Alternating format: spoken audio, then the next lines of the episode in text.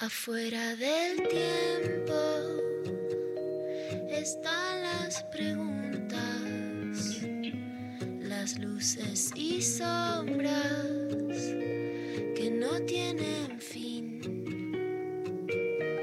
Ahí en la frontera están las señales, besando los bordes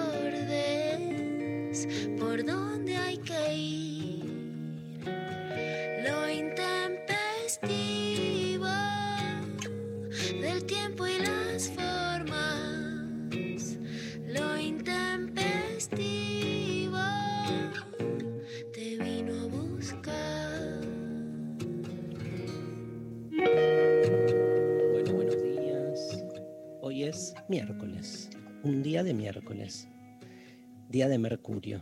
Acá estamos. Un nuevo día de lo intempestivo. Buenos días, Luciana Pecker. Muy buenos días, ¿cómo están? ¿Cómo venís? Venís descontando los días vos, de acá al 10, ¿o no?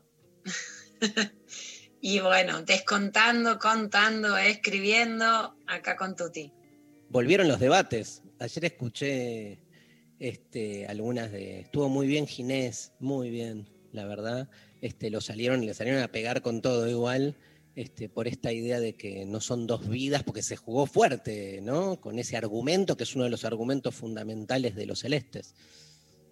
Es uno de los argumentos fundamentales de los celestes. Lo que pasa es que sí, como veníamos eh, contando Dari hace ya muchísimos años, ese debate está saldado. En realidad, por eso es un debate que se trae más con los debates que lo que se debate realmente en la ley y en la práctica. En, en la ley en 1921 ya se toman las excepciones al Código Penal, desde el 2012 la Corte Suprema los pone como excepciones y justamente Ginés es el que protocoliza, protocoliza ya desde su primera gestión lo que hoy es el protocolo de interrupciones voluntarias del embarazo. ¿no? Hay una larga historia de puja normativa de los protocolos y hoy en la Argentina se realizan los abortos legales. Por eso lo que en realidad se hace es legalizar el aborto legal que ya es legal sotoboche. Entonces hoy no está en discusión eso que quieren llevar a, a la discusión, ¿no? Más allá de, de, la biótica. Está saldado hace un siglo esa discusión. Por lo y menos. Hace muchos años que está en, en la práctica está saldado este, para la ley, ¿no? para lo que se discute en relación a la ley. Después cada uno que tenga la concepción del mundo y de la vida que quiera, pero digamos, de la puerta de su casa para adentro, ¿no? Digamos, este... Claro, está saldado en los hechos, ¿no? No es que, por ejemplo, el Estado no lleva a la práctica abortos porque discute si sí o no en la vida. No está saldado, por ejemplo, en El Salvador, en Nicaragua y en Honduras, donde el aborto no es legal en todos los casos, ¿no? En ese sentido hay una diferencia con la Argentina. No es que en la Argentina se dice el Estado no practica abortos legales. En la práctica lo hace. La ley lo que hace es que estandariza ese derecho, yo creo que a políticas públicas a largo plazo, que es un gran salto, las democratiza y genera que no pueda haber excepciones en provincias con gobiernos más conservadores o autoritarios. Bien, tenemos, este, a, ayer no estuve yo, me imagino, o María Stanriver, hola, buen día. Hola, ayer dimos un, una primicia acá en el programa con Pecker. ¿Sí? ¿Me la cuentan? Notición. Notición total, ahí, ahí estuvimos con María haciéndonos las intrigantes, las intrusas, las que decíamos que sí, a ver si adivinan, y bueno. Las Guido. Casca, se hicieron ¿Eh? las, las Guido Casca cuando empiezan. Vamos a con. Viste que, o sea, no le sale muy bien tampoco, pero no importa, pero se, se arma como una cosa. O, o en Masterchef, cuando tienen que decir quién es el ganador, te tiran una tanda de 20 minutos. ¿Hicieron el, eso? El sobre de los Oscars, viste, que tardan en abrir la carta. Yo rompería todo. La, el bueno, suspenso, el thriller. Hay, fi hay, fiesta, ¿no? ¡Hay fiesta! ¡Hay fiesta! ¿Qué? fin de año en Intempefe. Lo voy a sacar a Pablo a bailar una cumbia porque es lo que más le gusta. Me dijeron que hay una participación especial de Lucky Luciana, pero luqueada con vestimenta. Lucky Luciana va a ir con el palo de amasar para lo que se hace en los giles, para lo que se hace en los giles, que acá se hacen no sé qué, vení. Ven, vení a la Roma, vení a la Roma, te agarra la suburra, sabe cómo te da, ¿no? ¿Cómo, cómo es el- el- la vestimenta de Lucky Luciana? ¿La, la tenés pensada ya o todavía no? no tirá alguna, va. ¿Viene, ¿Hay sombrero, por ejemplo? Y el sombrero era, el sombrero quedó un poco antiguo, Darío, estamos jornadas, somos italianas, pero no somos toda vieja. pero mucha, mucha, mucha camisa, viste, viste, ustedes se quejan, pero todos los jugadores que nos lo traen a Italia vienen, vienen más o menos, terminan unos bombones, ¿no? ¿Cómo se visten después de la Italia? La, nosotras lo, lo sabemos, lo sabemos vestir. ¿Cómo le cayó a Lucky Luciana la muerte del Diego? Mal. Día de duelo en Italia. Hay un documental ahora que nos quiere hacer que porque nos ganaron en, en Italia, la, la mafia le hizo la cruz. Pero no es cierto, no es cierto. No es cierto porque hizo feliz al pueblo de Nápoles y entonces al Diego, al Diego lo queremos hasta la muerte. La mafia es hasta la muerte. Sí, bueno, estoy muy contento con la, con la fiesta, va a estar buenísima. Este, todos los oyentes que nos están escuchando, va a ser una fiesta de tres horas. Vamos a estar, bueno, obviamente Luciana, María y yo conduciendo, pero van a estar todos los columnistas, invitados especiales. Loli Molina, que va a estar cantando la canción de lo intempestivo desde México. Vamos. Va a haber una producción especial de lo mejor del año. Vamos, va a ser una fiesta. Y, y- y como lo permite el sistema streaming, este, con la presencia de los oyentes que van a poder eh, opinar, chatear, votar, este, recibir regalos, de todo un Va a estar Sophie Cornell en el chat, comandante Eh, del chat. Experta, comandante. Licenciada en La chat. DJ, yo creo que en este caso puede ser la DJ del chat, ¿no? Que fiesta, así, una, una Catarina Spinetta del chat. Este, y lo que empezó a, a- a circular fuerte es eh, los invitados especiales que tenemos. Se dice que va a estar ¿Qué se Paul, McCartney. No, Sí, la Parece- última. sí, va a venir, pero en vivo, en el Conex, con todos nosotros. Bueno, bien, alto. Tenemos Paul McCartney, después Sí. por ahí, te digo porque va a ser medio disruptivo, este, eh, vos podés hacerle obviamente las preguntas que quieras, sabemos que tenés algunas diferencias fuertes, pero el, el que está por confirmar su venida es el Papa. Justo. Después del 10 esa parte. Lo que Luciana te lo va a arreglar, lo que Luciana le frena el avión en, en Roma. Lo que Luciana La le mafia. dice Francisco. Espera, la suburra, la suburra le va a tirar un carpetazo. Según el padrino, tres se han llevado puesto papas, la, la, la mafia, ¿no? Hay que ver, tienen que ver esta serie, La Suburra de los gitanos, los gitanos, la mafia, el Vaticano, los hijos no reconocidos en el Vaticano, los negocios de, de los encuentros, no saben lo que es la Suburra. Ahí estamos armando el. Estamos, no, no podemos eh, informar nada porque estamos ahí. Tenemos un chat de brainstorming impecable donde van saliendo todas las ideas, van bien, envuelven. Pero obviamente va a estar la Inca, va a estar Rechi, va a estar Luciano Lutero, eh, Sol Despeinada, este, todos los, los, los y las columnistas. Y bueno, obviamente este, vamos a, protagonizar cosas, digamos. No es que va a estar la Inca ahí pelotudeando, sino que va a tener su momento para este, hablar. Todavía no definimos bien qué, pero estamos ahí pergeñando. En cualquier momento salen a la venta las entradas, porque esto es el 20 de diciembre. Le decimos a la gente que se reserve ¿sí? la, la- la tarde-noche del, del 20 de diciembre, que ahí vamos a estar tres horas. Este, se hizo realidad la Intempest Fest o Intempfest o la fiesta de lo intempestivo y estamos felices y ojalá nos acompañen. La verdad que eh, nos escuchan mucha gente todos los días. Este, fue una joda y quedó, dice Sophie Cornell, como todo. Eh, y bueno, mucha gente se copa en vernos también. Este, no va a ser un programa de radio, va a ser algo este, armado especialmente, pero sí que va a respetar lo, lo- lo- lo bello, lo aurático este, que hacemos todos los días, porque eso es un poco la idea, un festejo en conjunto.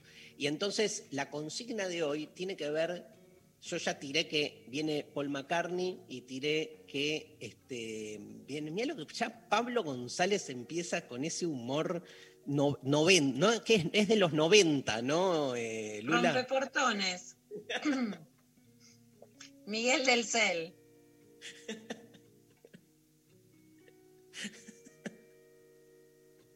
¿Qué es Rompeportones? ¿Qué era? ¿De Miguel del Cel? No, otro sí, otro. vamos a ver. Yo soy de la época- que- ¿Mm? Yo soy de la época de. No, la tuerca. No, ese es más viejo, más viejo. La Eh, tuerca es más naive. Sí, no, ¿sabes cuál? Hiperhumor veía yo. ¿Lo veías Ah, pero hiperhumor es. eh, es, es la, es, una, es la traviata en el Colón al lado de Rompeportones. vos? Eran los uruguayos, ¿no? Espalter, Claro, Almada, Berugo. Humor fino para la familia. Me encantaban, me encantaban, me cagaba de risa. Bueno, este, no vamos a contar el chiste que pusiste, Pablo. No, quiero, no queremos que te sientas mal, pero no, no, no, no lo vamos a poner. Eh, y la consigna es, eh, ¿a quién crees que invitemos? Y hay dos, dos posibilidades. ¡Eh! Va a ir Cristina, dice. Ya, primer oyente, tira. Voy. ¿Va Cristina? Señoras y señores, estamos a punto de confirmar la presencia de Cristina Fernández de Kirchner. ¡Uh! Sale, sale mañana, en- te, te, te agarran en TN. Igual, escúchame, a todo digo a punto de, ¿viste? Aprendí. A punto de confirmar, está por cerrarse. Después sí, bueno. Hubo, hubo un inconveniente de último momento. Bueno, tenemos Paul potencial, McCartney, el potencial te salva de todo. ta- tal cual. Paul McCartney, eh, el Papa y Cristina. Primer trío para lo intempestivo. Les vamos a dar medio bloque ahí en el Conex, este, en vivo, ¿eh? no, no vale Zoom. O sea, vienen en vivo. Pero la consigna para nuestros oyentes es doble. O sea, pueden decir realmente, pueden ir por la línea, invitados de verdad que quieren que estén, tipo, inviten a no sé quién, yo qué sé, alguno de los entrevistados que tuvo lo intempestivo, por ejemplo, está bueno. Pero vale también invitados imposibles. Nosotros, el equipo de, producción de lo intempestivo, está capacitado para luchar por lo imposible. Fueron formados por Daniel Cohn-Bendit en el Mayo francés, después lo los agarró el Mossad cuando hizo el, el operativo Múnich, este, después este, los montoneros tuvieron una participación cuando se quedaron sin trabajo y así se fueron forjando nuestro equipo de producción que se llama Pasola. Pa de Pablo, So de Sofi, la- de Lali Romba. Esa es de los La rompeportones, ¿no? sopa, la sopa al revés, ¿no?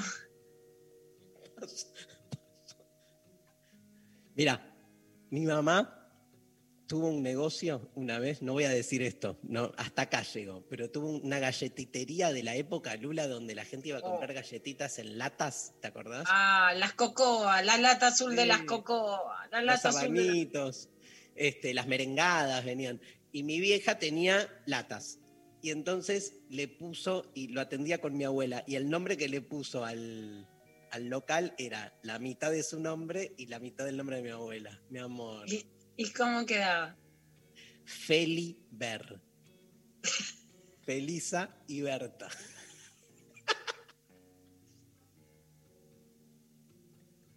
El asco entre Acevedo y Malavia. Galletitería. Ay, qué linda zona, me encanta. Iría a comprar galletitas ahora. Creo que el, el- el- local se volvió una casa de. Bueno, no importa. ¿De Bueno. Hay mucha dietética por ahí ahora. Eh, sí. Hay tres dietéticas por cuadra. ¿Qué pasa? Sí, es, es la zona de la dietética, Villa Crespo, donde está Éter. Mira, ¿Podés creer 11, 13 minutos? Son 11, 16. 11, 13 minutos me entró un audio de mi vieja. Acabo de verlo. La La invocaste. invoqué, la invoqué, te juro, ¿eh? Acaba de entrar. Eh, bueno, ¿dónde llama la gente, María? La gente nos manda entonces sus mensajes al 11 39 39 88 88. Ya están llegando un montón. Eh, arroba el intempestivo en redes también, en Twitter, en Instagram, en Facebook. A ver, tirate uno. Alguien Uno. Buenos días, eh, Intempes, imposible. Maradona, creo que, en, eh, creo que en los milagros, ah, creo en los milagros, así que sin dudas puede estar ahí con ustedes. Tremendo, ¿eh? Como primer invitado, ¿no? Qué, qué- qué año con, con esta muerte. Todavía ni caemos, estamos ahí como todavía en el impacto, ¿no? Pero en algún momento este, eh, van a, va- vamos a darle alguna vuelta y se le va a dar. Cuando se salga, ¿viste? El lunes estuvimos en el programa Desiguales hablando de, de Maradona, estuvo Dolina y en algún momento charlamos con Dolina y era esto de todos los días como que se te abre otra grieta, salís de una, ¿viste? O sea, no sé, despolitizás la cosa porque un día entero fue Maradona zurdo, Maradona no zurdo, y al otro día es toda la cosa más amarilla policial de los que dejaron morir a Maradona. Y la semana que viene va a ser Maradona y las hijas, y la, o sea, es todo lo que se va como armando en esas construcciones mediáticas pedorras, porque, digamos, el problema de la construcción mediática es lo pedorro, digamos. Este. Después está, como siempre defendés, con, con- con toda profesionalidad y autenticidad el laburo periodístico, pero queda tan diezmado frente a lo que se hace, ¿no, Lula? Sí, totalmente. Ahora la verdad es que ya es una jauría, digamos, ¿no? La- la- Jauría. la- el post-mortem de Maradona hace- es ya una jauría. Legal, mediática, en redes. Terrible. Sí. Este, bien, ¿y hay, hay sorteo, Sofi, o no? ¿Hay, eh, eh, sorteamos? Sí, no. eh, sí, sorteamos. Bien ahí, Sofi. ¿Qué sorteamos hoy? Dos entradas para la fiesta de lo intempestivo. ¡Uh! ¡Vamos! La Total. preventa. No tenemos flyer todavía porque está saliendo estos días, pero no importa. Van a ser las dos reales primeras entradas. De una. Así que este, anticipadísimas. Bueno, que participen entonces, Dale. mandándonos eh, a través de WhatsApp 11 39 39 8888, mándennos audios también eh, por ahí, respondiendo, arroba el intempestivo. Quiero contarles que llegó acá un mensaje que también ayer eh, nos estuvieron nos estuvieron mandando en redes, vieron que eh, estuvo ayer dando vueltas, que Spotify te tira un, como un resumen de tu año y a muchos les apareció, que acá nos comparten muy hermoso, eh, que el podcast más escuchado del año fue Lo Intempestivo para muchos, o sea que hay muchos que escucharon muchos minutos de Lo Intempestivo, acá alguien, un, un oyente nos manda, escuchaste 85 episodios y un total de 9.000 minutos de Lo Intempestivo, o sea, una barbaridad. Nueve mil minutos escuchándonos a nosotros, me da vergüenza, me da vergüenza, pero eh, la persona lo sube como orgullosa. Obvio, y eh, amamos, amamos un montón. Excelente. Bueno, eh, hoy tenemos una entrevista especial con Lisandro Aristimunio, que el día 5, ahora les cuento bien después de la pausa, el, este 5 de diciembre, que cae, el 5 es viernes, no, es sábado, ¿no? Domingo. Sábado. Sábado. Este 5 de diciembre, sábado, este, va a estar presentando su nuevo disco Criptograma en un recital que va a ser acústico por streaming y el disco nuevo está buenísimo. Tiene un tema con Woz que se llama Comen, que ahora lo vamos a escuchar en un rato, que la rompe. Este, incursionó más hacia la beta electrónica, este, pero promete Lisandro, con quien vamos a hablar en un rato, que en el recital del día 5 va a estar tocando sus temas de siempre. Así que, este, primera canción, ¿te parece? Pablo González, uno de sus temas históricos, este, uno de mis favoritos. Tu nombre y el mío, Lisandro Aristimunio, suena en Lo Intempestivo en la Nacional Rock.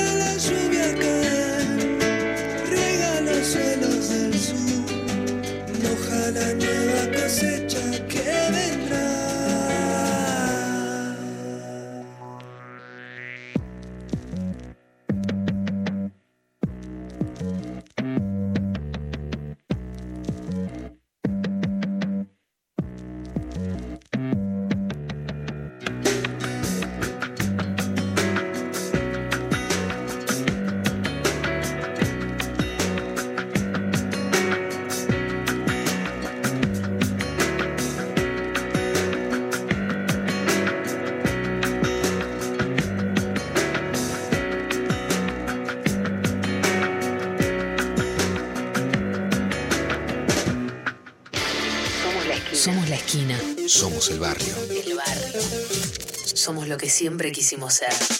Somos 937. Nacional Rock. En el aire de Nacional Rock pasan cosas como esta. D'Angelo me llevó a las arenas de la filosofía y ahora todo me lo planteo y todo lo sofisteo, no lo sofistiqueo, que sería sofisticar como es Surdelta, con todos los avances tecnológicos, productos de la corrupción del mundo de camisa. Levante el guante, camisa, por favor. No, le pido por favor que trate de hacer un bloque sin ensuciarme. Uno le pido, no, todo. No, no hay forma. No. Es placer que da ensuciarte. Arranco este programa blanco como un astronauta de Elon Musk viajando hacia la luna y termino hecho un mecánico de colectivo. Estamos en la luna. Lunes a jueves, de 21 a 0. Tranquilando y Grisel D'Angelo. El 93.7. Rock. Nacional Rock. Que salga la luna. 93.7. Estamos en Instagram, Nacional Rock 937. Hasta las 13 estás escuchando Lo Intempestivo. Con Darío Stanraiver Luciana Peca. y María Stanraiver. Bueno, más mensajes entonces que están llegando sobre eh, con quién irían, a quién invitarían, a la Intempes Fest, al Intempes Palusa, a Intempes. eh, Gustok, Intempus, Dusk, una de todas esas, ahí que va a quedar. Gudspestiva. Eh, A ver. Hola Intempes, qué gran noticia que se haga realidad la fiesta. Yo quiero que venga Papá Noel y nos cuente si este año va a haber regalos. Jaja, los adoro y me hacen feliz las mañanas. Me encanta. Eh, quiero dar una Yo, noticia. yo lo pongo todo y me disfrazo de Mamá Noel. Ya les conté, una vez me salió mal, pero bueno, nadie deja de intentarlo. Yo me pongo roja, ningún problema. Hay disfraces en. eh, ya está. Vamos, seguimos como metiendo. Esto no- es para el brainstorming, ¿eh? Puede no salir. Es como el Papa que venga o no. Pero me recabe que hagamos como, viste, en las obras de teatro, Lula, que este, las actrices y sobre todo las vedettes, las, las de revista que se iban y se cambiaban y volvían a entrar con otra vestimenta. Para mí, en cada bloque tenemos que estar como ir cambiando. Hay conchero, hay conchero. Yo- mi mayor dificultad que no llego a vedette es que vos sabés que soy muy mala para bajar las escaleras, ¿no? Creo que fracaso, voy a, a plazo como vedette, no digo solo por otras características, ¿no? Sino porque mi bajada de escalera es pésima. Te has golpeado. Yo me acuerdo alguna. Me golpeé con, ex- iba con vos, me dio un tortazo en la cabeza que así quedé. Y después te pedía, Daria, llame a bajar la escalera, la del patio, y a vos te sacaba la horda de gente y yo me quedaba viendo, tipo, cómo aterrizo de acá, cómo bajo de acá. Escúchame, igual el tortazo salió bárbaro, la... el de construir el amor. Podemos incorporar los tortazos. Yo cuando estoy deprimido y triste me salen mejor siempre las charlas. Bueno, Ah, dato. es. Eh, yo esto te, lo he dicho, hay una sensibilidad que del que habla a la gente sin hablar desde arriba, sino a corazón abierto, que por supuesto llega de otra manera, con tortazo en la cabeza, ni te digo. Bien, este, a ver, eh, ¿qué, qué- ah, acá nos dice Pablo González que este, podemos hacer sorteos, claro, vamos- vamos a armar juegos, por ejemplo, ¿quién es el más psicobolche de nuestros oyentes? Entonces tienen que mandar foto de morral y póster de Víctor Heredia joven. Víctor Heredia va a venir y nos, nos va. Porque es amigo de la casa, aparte. Va a venir a decir, basta. Yo quiero un karaoke revolú. A ver, alguno de los temas de este año que hemos cantado juntos. Eh, canción para mi muerte. Hubo un tiempo. Pero más. Bueno, Más que- dale. No, Hubo más un que. tiempo que. que fui hermoso y fui libre de verdad. Guardaba todos mis sueños Sueños. en castillos de cristal. cristal. Poco a poco fui creciendo. creciendo y mis lágrimas de amor. Se fueron Desvaneciendo. como Como pompas pompas de jabón. Ahí pueden ir burbujitas. Claro. Ah, toda la perfo. Pablo. González con un- una pipa de, de, de burbujita de agua. Acá vamos vestidos de blanco. Acá de blanco. Bueno, ¿nos contás, María, qué dice la gente? Sí, hola Intempestivo. Eh, en la fiesta estarán Ofelia y Florencia acá, digo, Daniel de Pacheco. Bueno, Lindo. Yo creo, Lindo. creo que tiene que estar Sergio Massa. Tenemos que invitarlo para ponerle el hit de este lo que quiere la Quiere gente. la gente. Sergio Massa, presidente. Y que Sergio. Quiere la gente.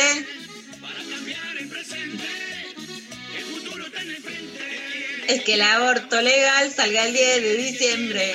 Lo que quiere la gente. propongo hagan chat para el programa de escuchantes, así comentamos todos. Obvio que va a haber Obvio, chat. obvio, obvio. El chat va a ser clave. Ese vamos chat va a terminar en una orgía multitudinaria en, Obvio, obvio. Obvio, ya es. En el Intempestelo. Yo ya dije, yo creo que hay que hacer, es directo, es de del Ciudad Cultural Conex enfrente.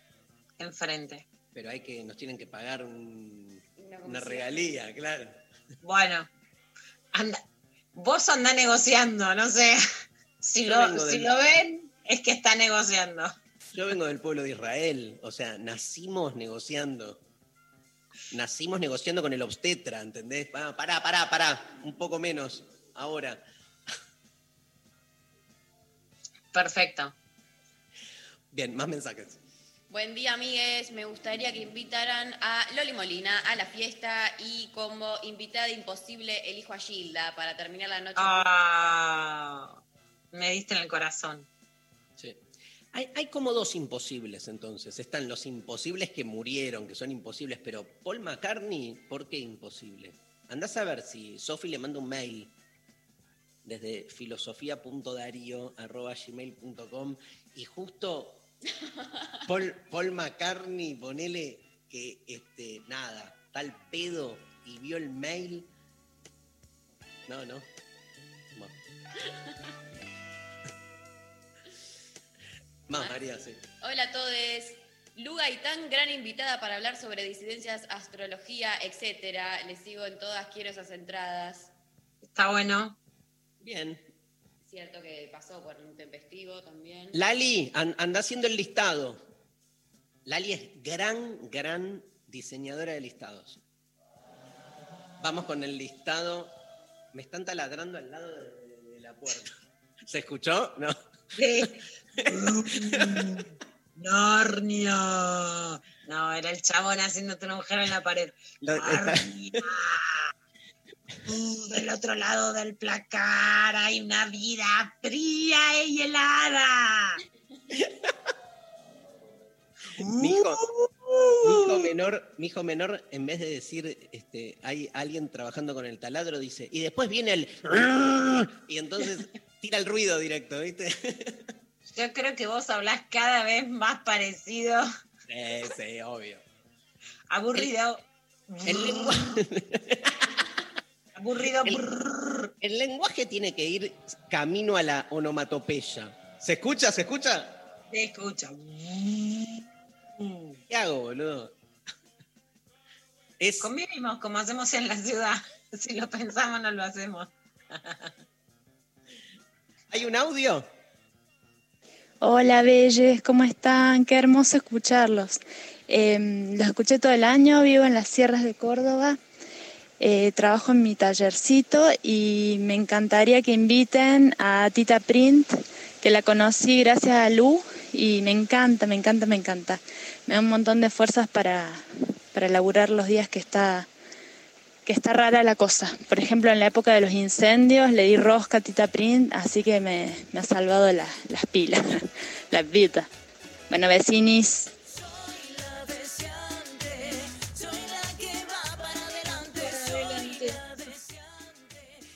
Qué lindo, Lula. O sea, mirá cómo van e- e- este efecto, ¿no? Tipo, vos traes a Tita, eh, se escucha.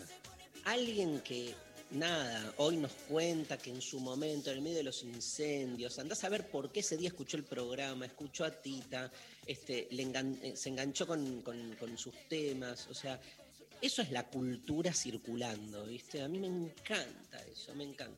Bueno, Tita Print, Loli Molina son medio como amigas de la casa, o sea, así que estamos casi asegurando, obvio, su presencia, ¿no? María. Mirá lo que dicen por Instagram, nos mandan a Eduardo Feynman porque se picaría el toque. Quilombo, quieren bardo acá. Puede ser, ¿no? Yo ¿Cómo estoy entrenando y te digo que no sé si no hago un partido de tenis, ¿viste? No sé. ¿Te acordás el partido con Andy Chango? Sí, sí, sí. Espectacular. Sí. La veo a Lula, ¿eh? Ahí, recreando. con- Sí, sí, la veo, la veo. Me veo, me veo. Hay más mensajes, María está Laura Greenberg por Twitter nos dice, iría sola a conocer a mis amigas de lo intempestivo. Bueno, obvio. Obvio, igual vas a estar, o sea, todos van a estar, este, porque vía streaming van a, a- a estar ahí y van a estar presentes de este modo tan particular, que es, este, nada, eso, una pena porque en otro contexto hubiéramos hecho este, un, eh, en, en otro contexto hubiéramos hecho Un despelote. un despelote, un patio del Conex, esto va a ser desde el Conex, este, y nada, habíamos estado ahí bailando, pero bueno, será eh, el, el- el Intenfest 2, el 2021, este, eh, pero este va a ser por streaming, nos van a ver a todos, vamos a estar todos, todo el equipo juntos, eso sí, así que nada, nosotros estamos felices, porque después nos vamos todos a comer. ¡Eh, eh, eh, eh, eh, eh! ¿Más mensajes? Dale. Buen día, intempestives. Me encantaría que vaya Charlie, que toque en el patio con lluvia, en cuero, cerca de, la revolución, revolviendo una remera de Argentina parado arriba del piano. Solo eso. Atención, atención. Estaría.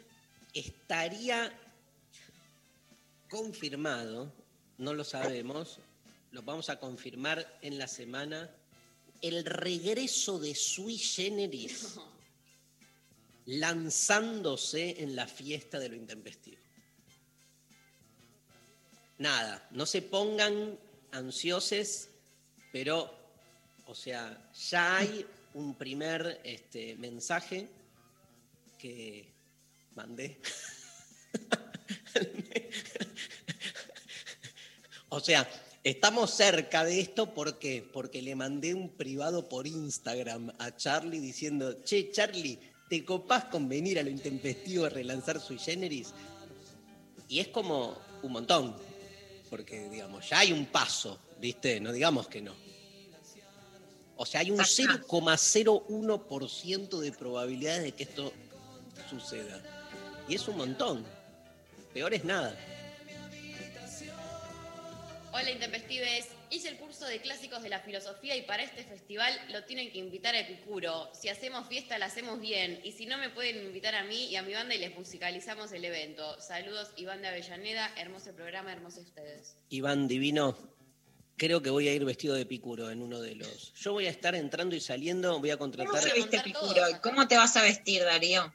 No, voy a contratar vestuarista y voy a tener a mi vestuarista en el camarín y en cada uno de los cortes que van a ser videos o cosas así, este, voy a tener 10 cambios, calculo.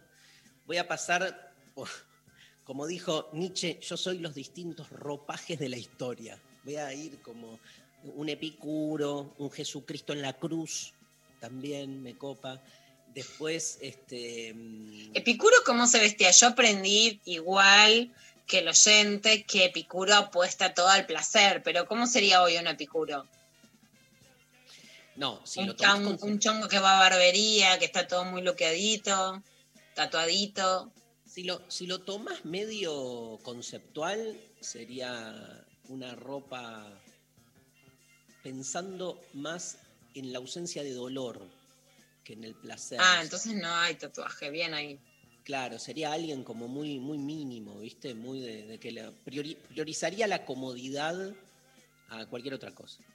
Eso. Y que si estás en una orgía no te tengas que desabrochar demasiado, como que todo, todo esté ahí en, en el límite. Tengo consigna para la semana que viene. ¿Cuál es la mejor ropa para, o sea, para la previa al garche, digamos? O sea, ¿entendés? Tipo la, la, la pre-ropa. Pero bueno, después me vestiría de, no sé, me vestiría de Felipe Piña, por ejemplo. ¿Cómo es? ¿Con saco, saco adulto? Sofi Saco adultocéntrico. ¿Eh? Sofi me puede ayudar, que estuvo ahí este, trabajando con Felipe. Sax, claro. Un saco a rombos.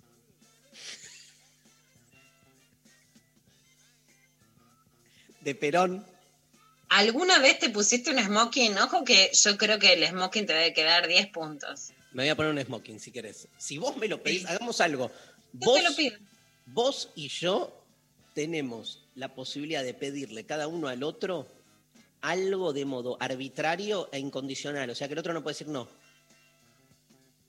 ¿Te animás? No sé por qué creo que siempre que en esa propuesta voy a perder yo, pero bueno. Es obvio que voy a perder yo. Vos ya la hiciste igual, el smoking, listo. El smoking te va a quedar 10 puntos, ¿sabes? ¿Sabes de ahí con ese con esa espalda que está trabajada el smoking? Hoy mi, mi profe, le mando un beso a Daniela, Daniela Pérsico, mi profe de Pilates, vengo de ahí y me dijo, hoy viniste muy desarmado. Ahí está, te- te- ahí está. Con Daniela vamos a trabajar con el objetivo smoking. Es- Smoking 2012. Pero me mató, me, me, me deprimió, pues yo estaba ahí haciendo, "Jo, hu, ja, jo". hoy viniste muy desarmado y tienes razón, ¿viste? Te ven. Trabajan tu cuerpo y ven tu alma. Vamos, para, para armarte, eh, vamos a hacer acá el combo con Sofi, smoking. Se cierra el, el fest con un smoking, ¿sabes cómo te va a quedar? Ese moño, la camisa, todo un espectáculo. A ver otro audio, González.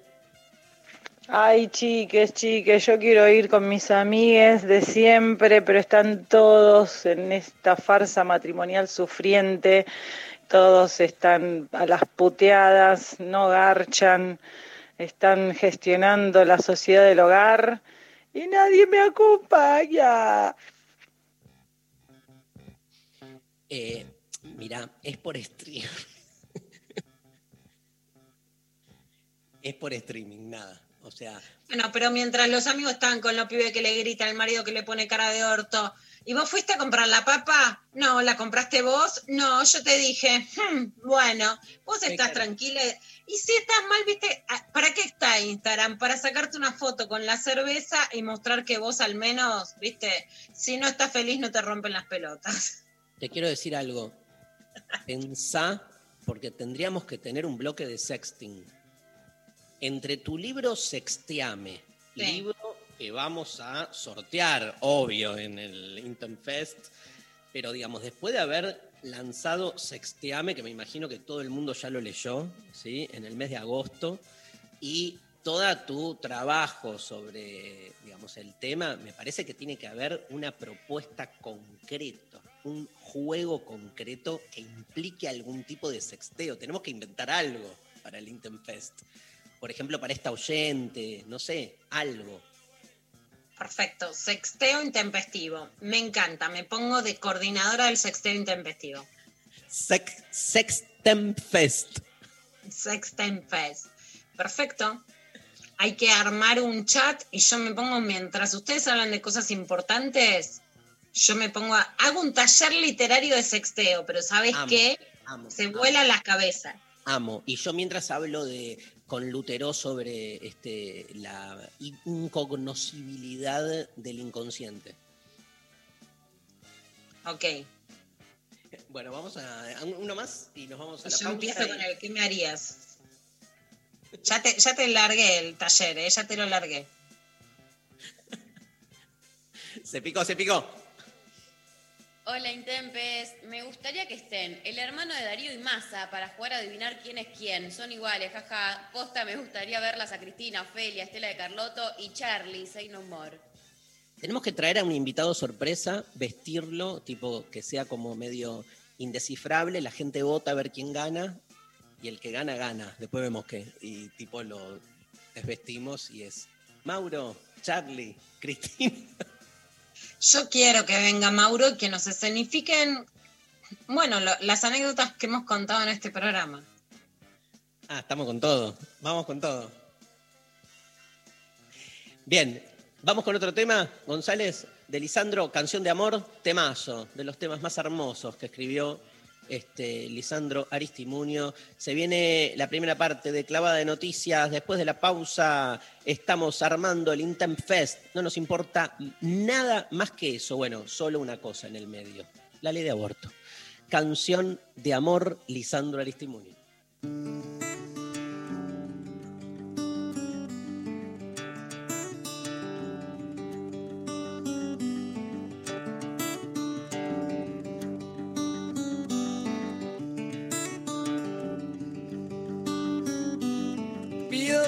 Las noches no se quiebren en tu luz y que las ventanas sean grandes para el sol.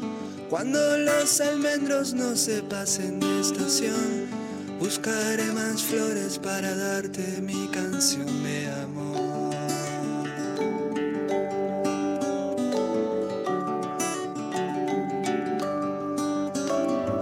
Pido atardeceres en los cielos de Beltrán y que mañanas siempre sean para hablar. Cuando los jardines no se pasen de estación, buscaré más flores para darte mi canción de amor.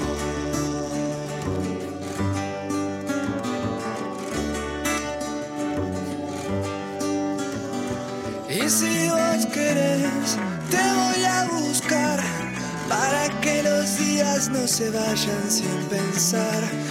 Y si vos querés, te paso a buscar y dejamos los caminos libres de humedad.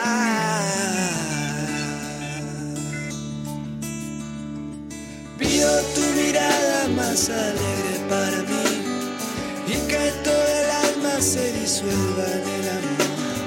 Cuando los almendros no se pasen de estación, buscaré más flores para darte mi canción de amor.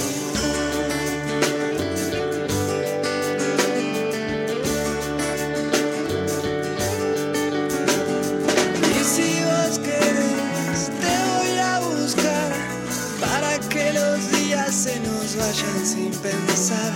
Y si vos querés, te voy a buscar dejamos los caminos libres de humedad.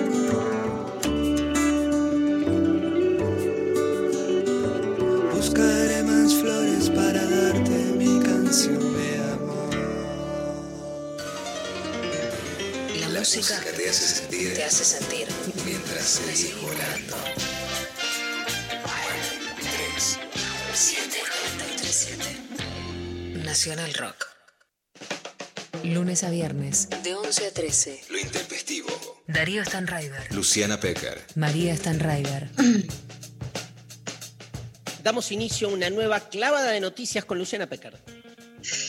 Vamos con todo, se largó, se largó la carrera por el aborto legal 2020-2021. Se supone que la carrera empezó ayer y se terminaría sancionando el 2021. Por supuesto que en la coyuntura política todo puede pasar y las fechas se pueden modificar, pero ayer decíamos que se presume que este debate, que empieza con expertos y expertas, pero en modo mucho más corto, porque se dio un debate muy extenso en el 2018, termina con la votación el 10 de diciembre. Esa es la fecha que se presume.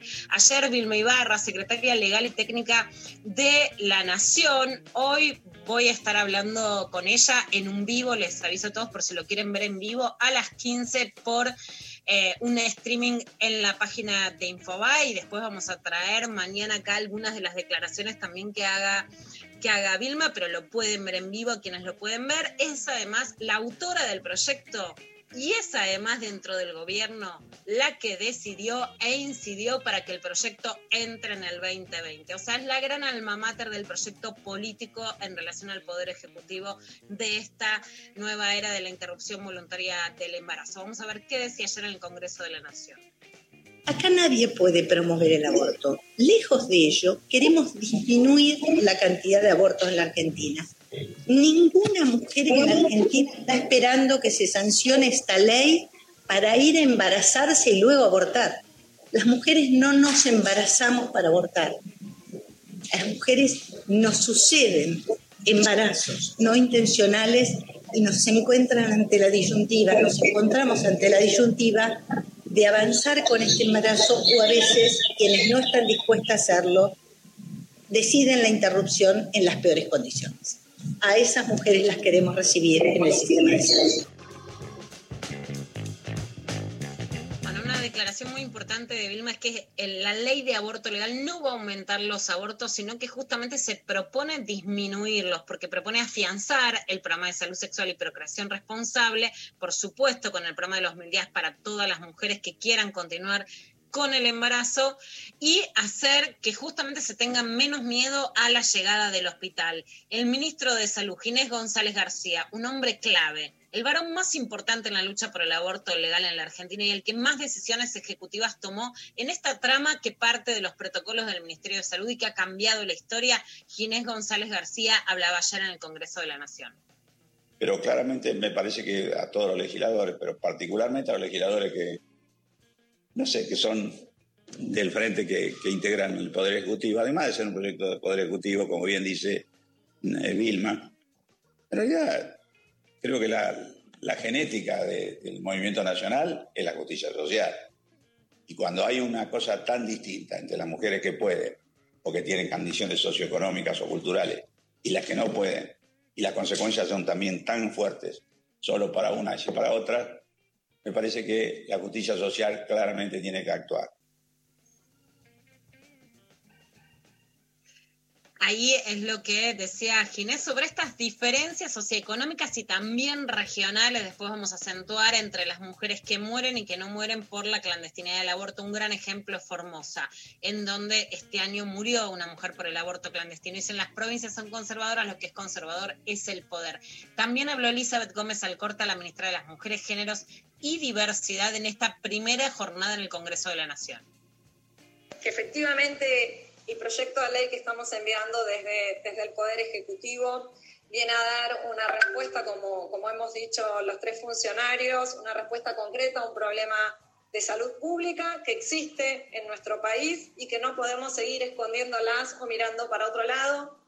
Eh, sabemos que la legalización eh, de, la práctica eh, de la interrupción del embarazo disminuye la mortalidad materna, quiere decir que salva vida de mujeres todos los días. La legalización también elimina riesgos para la salud de las mujeres que pueden traer consecuencias en la capacidad reproductiva futura.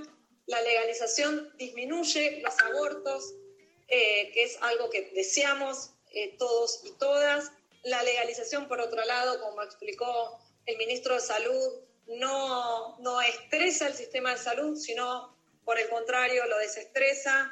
Y la legalización no implica más costos, sino implica un ahorro para el Estado. Eh, estas son las principales razones que nos motivaron a presentar el proyecto. Eh, quiero agradecerles a todos, a todas. Pedimos encarecidamente dentro del ámbito del Congreso, pero también en las calles, que el, que el debate sea un, un debate respetuoso, un debate de ideas, y creemos que tenemos que estar a la altura de las circunstancias para que si se sanciona este proyecto de ley, nunca más muera una mujer en nuestro país a causa de un aborto clandestino. Muchísimas gracias. Esto decía Elizabeth Gómez Alcorta y además lo decía en relación a una decisión del Congreso de la Nación después de algo que, yo no le pondría la palabra scratch, sino apriete, ¿no? De, un accionar de los grupos antiderechos en la casa de Facundo Suárez Lastra y en la panadería de los padres de Carolina Gailar, que van a, investigar penalmente a los grupos que generen acciones que no son de lobby o de conversación o de cabildeo, palabras que se conocen como, bueno, pide una reunión con vos y te explico cuál es mi postura, sino de apriete dentro de las provincias especialmente a los familiares de diputados, diputadas, senadores y senadores, para que el debate no sea antidemocrático. Vamos a escuchar ahora a Estela Díaz. Ella es la ministra de las Mujeres de Géneros y Diversidad de la provincia de Buenos Aires. Sí. Un, toque antes. No, dos cosas que ayer veía este, como este, algunos manifestantes celestes como que eh, incluso algunos diputados que, entraban y salían al Congreso los, los encaraban ahí en la calle y los puteaban eh, y después, muy loco, ¿no? Cómo se va armando también. Después leí en Twitter, este, nada, gente, militantes verdes, diciendo, tenemos que ir a la calle para que no pase eso, ¿no? Como que lentamente se fue armando, que era también evidente, digamos, tampoco hay que ocultarlo eso, ¿no? Esa cosa de, viste, eh, o sea, realmente es muy tirante, los sectores celestes la ven negra y están como con una violencia inusitada, ¿sí? Eso es muy preocupante. Y lo otro que te quiero decir, para charlarlo más tranquilo por ahí en otro programa. Ayer estuve viendo este, los cuatro representantes de los distintos credos eh, religiosos fueron a hablar, los cuatro en contra. ¿Qué le pasa a la religión oficial? Eh? No estoy metiendo a todos en, en la misma bolsa porque sabemos de un montón de movimientos religiosos en todas las religiones este, los distintos tipos de cristianismos, eh, las diferentes formas del judaísmo, incluso el islam, que tienen otras lecturas, son representaciones minoritarias en términos institucionales, no significa que lo sean en términos de personas, ¿no? Cuando uno dice, por ahí son, este, no sé, movimientos al interior del cristianismo menores, pueden ser menores institucionalmente, pero eso no significa que no haya muchísimos más cristianos que estén a favor del aborto, ¿entendés? Es como que lo institucional no, no necesariamente es una medida de representación. Pero sí es fuerte que en esta primera tanda hayan ido los cuatro y los cuatro hablando en contra y los cuatro desde el mismo lugar, ¿no? Tremendo. Sí, vos sabés que hay un, hay un tuit muy interesante de una agrupación que al menos eh, yo no la conocía, que se llama Judíes Feministas, Fem es la arroba, y una de las preguntas que hicieron a partir de las participaciones de ayer es, ¿qué tienen que hacer representantes religiosos en un debate sobre salud pública? ¿Qué tiene que hacer un rabino en un debate sobre salud pública? Nada. La religión y la salud no tienen nada que ver. Bueno, esto digamos, creo que tiene que ver parte con eso, Ari, y con el rol, a ver, yo lo, lo- lo que creo, por supuesto, es que eh, hay muchísimos católicos, el gran grupo en la Argentina y en México eh, de apoyo al aborto legal histórico, encabezado por Marta Lanís, es Católicas por el Derecho a Decidir. Sabemos también por las cifras de socorristas en red que el 60% de quienes abortan son católicas. Esto no tiene nada que ver con la fe, no es que vos no puedas tener fe o que la religión no sea un enorme salvavidas, eh, bueno, todo lo que vos sabés que implica la idea de Dios, de la religión, de la fe, ¿no? Cuando alguien se muere y venimos de un duelo colectivo que remueve los propios duelos, bueno, querés pensar en cosas místicas que a lo mejor son que ves a, a tu muerto en el cielo, que lo ves en un pájaro, ¿no? Hay muchas formas de fe. Ahora, indudablemente la religión toma no el aborto, sino a la lucha contra el aborto como si fuera el último, la última piedra de la cual aferrarse para conservar su poder de incisión en la política argentina. Vos, vos lo ves, lo ves, No es solo la Argentina, porque ahí es donde sí cambió el escenario religioso. ¿Lo ves parecido a lo que pasó, este, más allá de que son épocas distintas, pero se- seguime con la pregunta, digo, como, como el modo en que la religión, digamos, corporativamente sale a dar esta pelea, ¿lo ves parecido a lo que fue el debate con, por la ley del divorcio en los 80? Eh, es mucho más grave hoy porque hoy forman parte de una corporación internacional que ya es multireligiosa, digamos, en, la lucha contra el divorcio se expresan opiniones moralistas y durante toda la democracia, básicamente, Dari, hasta el 2000, hasta el 2002, cuando se quiebra el poder, digamos, que la iglesia decidía en la Argentina sin tener votos, con la crisis económica del 2001-2002 y con la prisión de eh, el cura Julio César Grassi. Eso quiebra la historia. En la Argentina la iglesia decidía que las mujeres no podíamos usar anticonceptivos. Entonces, hasta el divorcio, si bien se fue avanzando en algunas leyes como el divorcio, era un poder, era un poder que además ejercía derechos, por supuesto Alfonsín lo enfrenta para poder generar la, la ley de divorcio, y se quiebra básicamente con la, la sentencia a Grassi. ¿Por qué? Porque no es un caso excepcional, sino porque muestra la corrupción de la iglesia y el encubrimiento sistemático, no un caso excepcional. Quita absoluta legitimidad para hablar del cuerpo de, de los demás y muy especialmente de las demás. Hoy, ¿por qué es más grave? Porque la incidencia no es solo en Argentina, no nace, si bien por supuesto ayer fue el padre Pepe y hay curas que todavía les podemos tener respeto en su trabajo social, se lo tengo, eh, curas villeros, etcétera, pero que son muy pocos, que ya no representan el entramado de la iglesia, el entramado hoy de los grupos antiderechos nace de una decisión de Ronald Reagan con Juan Pablo II para terminar con el comunismo, levantar del territorio a los curas de la teología de la liberación, poner a pastores evangélicos de derecha y ahí se arma una red que nace después en Perú con mis hijos, no, que es global.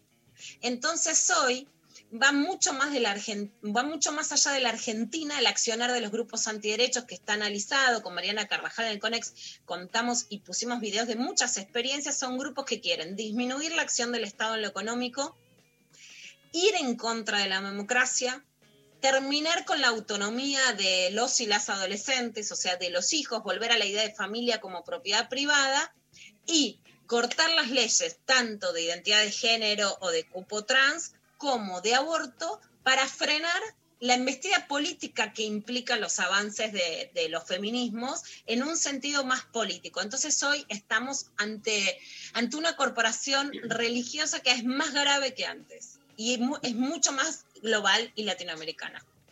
Claridad absoluta con Luciana Pecker. Lo tenemos ya Lisandro Aristimunio, así que si te parece, seguimos con. Vinería el audio de Estela Díaz, pero eh, lo cortamos y lo vemos después de la entrevista. Nos vamos escuchando un corte del último eh, álbum, Criptograma, de Lisandro Aristimunio, un tema que hizo con Woz, ¿sí? Querido Pablo González, se llama Comen. Escuchamos Lisandro Aristimunio y venimos a charlar con él.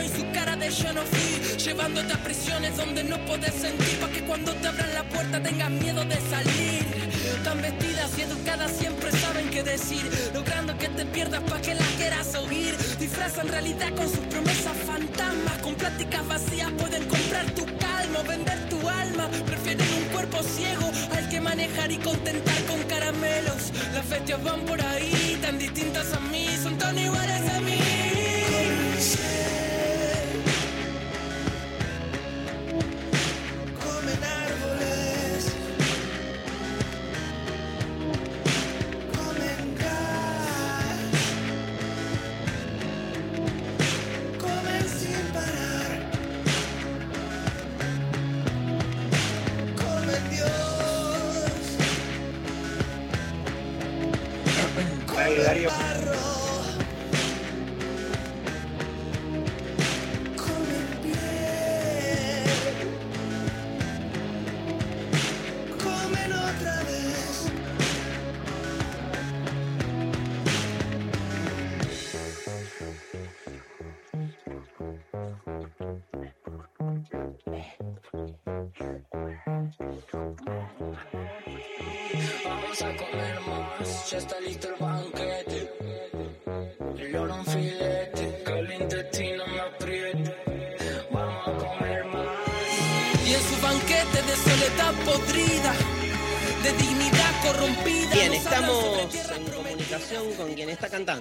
ahí, detrás, que es Lisandro Aristimunio. Hola, Lisandro, qué placer. ¿Cómo, ¿Cómo estás, Darío? Un gusto también hablar con vos. Por favor, nunca charlamos. Es verdad, nunca charlamos. Primera vez. Nos hemos cruzado alguna vez, o yo te he cruzado, no sé si vos te diste cuenta, pero te miré ahí como medio- Sí, me parece que nos cruzamos, ¿no? En, en algún, en algún recital o algo así, ¿no? Sí, en, en algún festival, recital. Yo te Sí, miraba sí. y decía, no puedo creer. Viste que tenés, hay como una asociación, ahora con todo el debate que hubo con Maradona, digamos, este, el tema de esa asociación entre, eh, eh, digamos, la persona y la obra, ¿no? Sí, en el caso de, de- de un deportista, bueno, ti- tiene como sus bemoles, pero en el caso del arte es como muy, muy, muy charlado, muy discutido. Y yo te veía ahí y decía, si este tipo supiera la cantidad de veces que sus canciones han estado presentes en desde llantos hasta orgasmo, ¿no? Digo, ¿te, te podés hacer cargo de eso? Más vale que no, porque no, No, no, cuerpo, no. Claro, no, no. Inte- int- intento no, no, no, no sé, no- como abstraerme un poco de eso, ¿no? Porque si no, como vos bien decís, eh, llega un punto que no... Aparte tampoco es de, mi- de mi interés, qué sé yo. eh, me encanta que a la gente le, le guste mi música, le escuche y por supuesto que me lo digan porque a uno también le genera como... eh, eh, nada, de copa, ¿viste? Que te digan que está bueno lo que haces o que les gusta. Eh, pero bueno, después puertas adentro soy bastante normal, digamos, como- No, me imagino. Sí, sí. Pero, ¿cómo, ¿qué te dicen más? O sea, te, ¿cómo te encaran? Diciendo, Lisandro, genio, te amo, no sé qué, o diciendo, che, qué buen tema, canción de amor, qué buen tema. Viste que está Sí, sí. confundido eso, ¿no? Eh, bueno, ambas cosas, ¿no? Desde los las dos cosas. Este, eh, por ahí más los músicos y los colegas, o los colegas de, de arte en, en general, no solo músicos, apuntan más a una, a una canción o a un disco. Eh, Como que me hablan más de eso. Y por ahí el oyente eh, es más Lisandro, como más persona a persona, ¿no? Es que es muy, bueno. muy personal, porque tu presencia, la voz, por ahí si fueras Mm. compositor y punto, pero es, eh, la presencia es como permanente, ¿viste? Ya que nombraste al- al- a la corporación de los músicos independientes, que de corporación no tiene nada, vos sos un tipo muy generoso, siempre lo has sido con el mundo de la música, yo conozco el, el medio también, y hay como una grieta, ¿no? Digo, eh, ¿Te ha pasado también de, de- tener así como, digamos, nada, como una, una especie de sensación fea cuando te encontrás como en el interior del mundo de la música? Hay recelo, egoísmos, porque tu generosidad no es muy común cuando uno ve lo que sucede, ¿viste? A veces, yo qué sé, yo siento eso de, de que hay mucha envidia. En lo nuestro también nos pasa. Sacás un disco nuevo y estás esperando que un colega te diga, che, ¿qué onda? Y, o no te llama, o no te dice, o se lo mandás y no recibís respuesta. Y te das No te- cuenta que hay. No te habla del disco, no te habla, no te habla del libro. Vos vos estás esperando que te diga algo del libro o del disco y ya es el boludo. Sí, sí. Eh, mirá, la verdad que yo en ese sentido, eh, quizás también porque en mi, en mi familia, mi familia es muy artística, entonces eh, desde muy chico el, el arte nunca fue como algo eh, diferente eh, o, o superior. Para nosotros, en mi hogar, en mi familia, es como, es- es- no es algo que te hace ser diferente, es como una forma de expresarte, me parece. Y, y desde ese punto, desde mi infancia, canalicé la, la cosa por ahí, o sea, el camino por ahí. Entonces, este, le presto más atención y más respeto a la música en, en sí que quizás a, algún- a- a- a otro colega. Es como la, música es una persona ya, es un, es un personaje gigante, eh, como si fuera la Pachamama, ¿no? Y, y te- le tengo un respeto tremendo. Entonces, este, ¿Nos recordás, o sea, tu mamá y tu papá, los dos eh, artistas, ¿no? Claro, mi viejo es director de teatro, eh, director de de teatro, arquitecto y músico, es mi viejo. Mi vieja es actriz. Mi hermana Rocío toca conmigo la percusión y, y baila flamenco. O sea, es bailadora de flamenco. Mi hermano más chico está en Barcelona y es músico también, tiene dos, dos, tres discos ya editados. Mi hermana más grande, que se llama María Luz, es productora y fue manager mía durante un, un tiempo también. O sea, No, estamos tremendo. todos, sí, sí, es como una. La familia Ingalls musical. ¿Y tus viejos hacían, digamos, su, o sea, eh, hacían arte en, en Viedma, siempre ahí centrado en, en Viedma o, o vinieron? Claro, eh, nosotros vivimos en, yo, vivimos en Viedma y en, y en un pueblo que se llama Luis Beltrán. No sé si lo. en Río Negro también, en el Valle Medio. Un pueblito hermoso que, que nada, vivimos ahí. Yo hice toda la primaria en Luis Beltrán. O sea que, viste, e- esa marca también fue buenísima. Claro. Está muy presente, sobre todo en tus primeros discos, me parece, ¿no? Claro, claro, claro. Después te, te fuiste. Y después se fue, se fue como mezclando con, con- con la ciudad y con. Me parece que a mí, a mí Buenos Aires me ayudó muchísimo también. No solo. Ujú. Porque todo- todos por ahí me, me hacen referencia a la Patagonia, pero, pero sí. El, el hecho de, también de que me haya venido para acá, eh, quizás me dio, me dio muchas más, más puertas, ¿viste? Que, que haber estado por ahí y salir de Viedma, ponele. Tú- tú- Estuve estuve escuchando Criptograma este, y eh, es lo digo medio bestia, eh, pero más que para que vos me, me- me respondas, más que nada, como que no queda nada de la Patagonia, me parece, ahí en el, en el disco. No, ya no, ya no, sí. Quizás, quizás el- lo, lo más patagónico soy yo ahí. o sea, como que saqué la, el- ¿cómo se dice? La escenografía y quedó del patagónico dentro de, dentro de esa de, esa, de esas sombras y de, de ese reconocimiento como persona también. El disco habla mucho, mucho de mí, eh, como que me decidí a hablar, a hablar más en primera persona y ser el- un poco el protagonista. Ujú. Y bueno, yo, yo soy de la Patagonia, o sea, eso no, no, no se me va a ir nunca. Es como, así viva en Nueva York o en París o no sé. No, Lo no que pasa que- es que las huellas están para resignificarse, no para que se vuelvan monumentos momificantes, ¿viste? Y me parece que vos en tu arte, Totalmente, se- sí, después de sí. 10 discos, se ve tanto esa trayectoria. Es, es, es Sí, hay, ma- hay, hay, hay mucho, mucha gente que por ahí me dice que, que, o sea, hace, hace como etapas mías, ¿viste? Dice como, a mí me gustaba más tu primera etapa, cuando eras más patagónico, ¿viste? ¿no? Cuando, eras, cuando tenías como una cosa más, más de cantautor, si se puede decir, ¿no? Claro. De, de la guitarra y la La voz. guitarrita. Claro.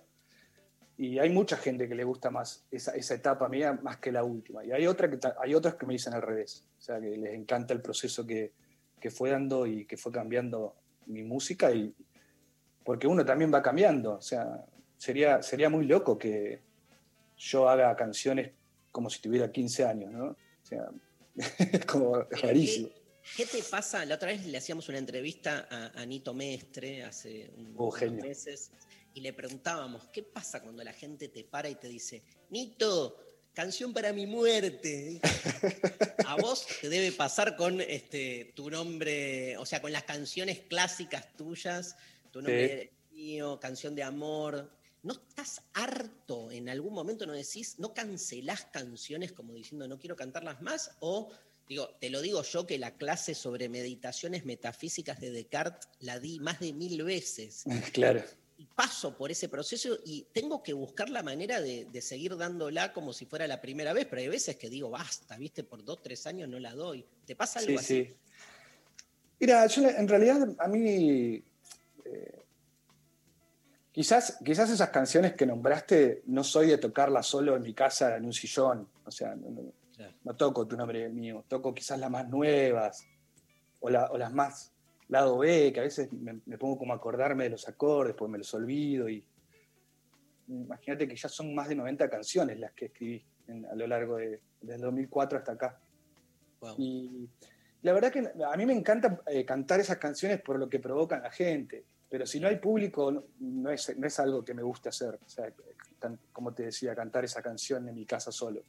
Pero cuando veo que, que le modifica el cuerpo a otra persona y la hace reír o la hace llorar o la, la emociona, y ya la canción pasa a ser una especie de, de comu- de comunicador, ¿viste? La canción como que pierde el protagonismo ahí en ese sentido me gusta más que ver al otro. Entonces, cuando hago esas canciones las sigo haciendo y, y me sigo sorprendiendo por lo que causan en, en el, en el oyente o el que está, la, que está, la persona que está recibiéndola. Entonces me gusta. Ya, ni- ya, no, ya no hago foco en la canción, sino que hago foco en, en el, en el emisor, digamos, en el receptor, perdón. En la recepción. sí. Claro. Es El arte básicamente es una práctica de recepción. A veces los artistas, nada, me, me incluyo, perdón, nos olvidamos, ¿viste? Y priorizás más tu, tu- tu ego, tu necesidad. No, no el ego choto, como tu necesidad y nada, es como decís vos, o sea, están esperando que cantes canción de amor y se Sí. les estremece el cuerpo. ¿Por qué Sí, no sí, vas a ser el canal para eso? ¿no? Totalmente, totalmente. Te, te- Totalmente. te quiero preguntar, ¿qué, qué es sacar un disco ahora? ¿no? Criptograma lo acabas Mm. de sacar y no solo la gente lo puede escuchar en Spotify, en diferentes canales, ahí nosotros estamos este, en las redes posteando todo, pero vamos a hablar también ahora a, contar porque haces un show el, el día 5, este, donde vas a repasar un poco toda tu obra y también el disco nuevo. Pero te quiero preguntar por criptograma, no por la pandemia, digo, ¿qué es sacar un disco en estos últimos años donde ya no se compran los discos, ¿no? Digo, eh, en términos de, en el buen sentido de lo que es la proyección comercial de un disco para un profesional de la música como vos. Cambió un montonazo eso. Sí, sí, cambió, cambió muchísimo, muchísimo. Y, y quizás también, eh, bueno, el- mi primer disco es del 2000 2004, o sea que yo también viví como toda esa transformación de, del CD a lo digital, sería, ¿no? Cómo, cómo el CD se fue abandonando, los autos ya no vienen más con CD, este, ¿viste? ya es todo, todo inalámbrico, ¿viste? Claro, no hay objeto. Yo vengo de la época del cassette, imagínate. Bueno, claro, claro, claro. Yo, yo también, pero digo, el, pri- el primer disco que saqué fue en CD, digamos, yo no, ya ahí, 2004 era el CD. Y vos sabés que, mirá, yo la verdad que, la, la verdad es que soy un melómano coleccionista de discos. Eh, esa es la verdad. O sea, si yo no hubiera hecho, no hubiera sido compositor o, o músico, yo calculo que sería un gran coleccionista o estaría metido en, algún, en alguna variante de la música o escribiendo para alguna revista o no sé, o, o algún programa de radio. un sí. o una disquería me vuelvo loco. Sí, sí, estaría todo el día ahí adentro. Este, pero vos sabés que no, eh, volviendo a la pregunta, porque me fui un poco de, tem- de sí, me fui para otro lado.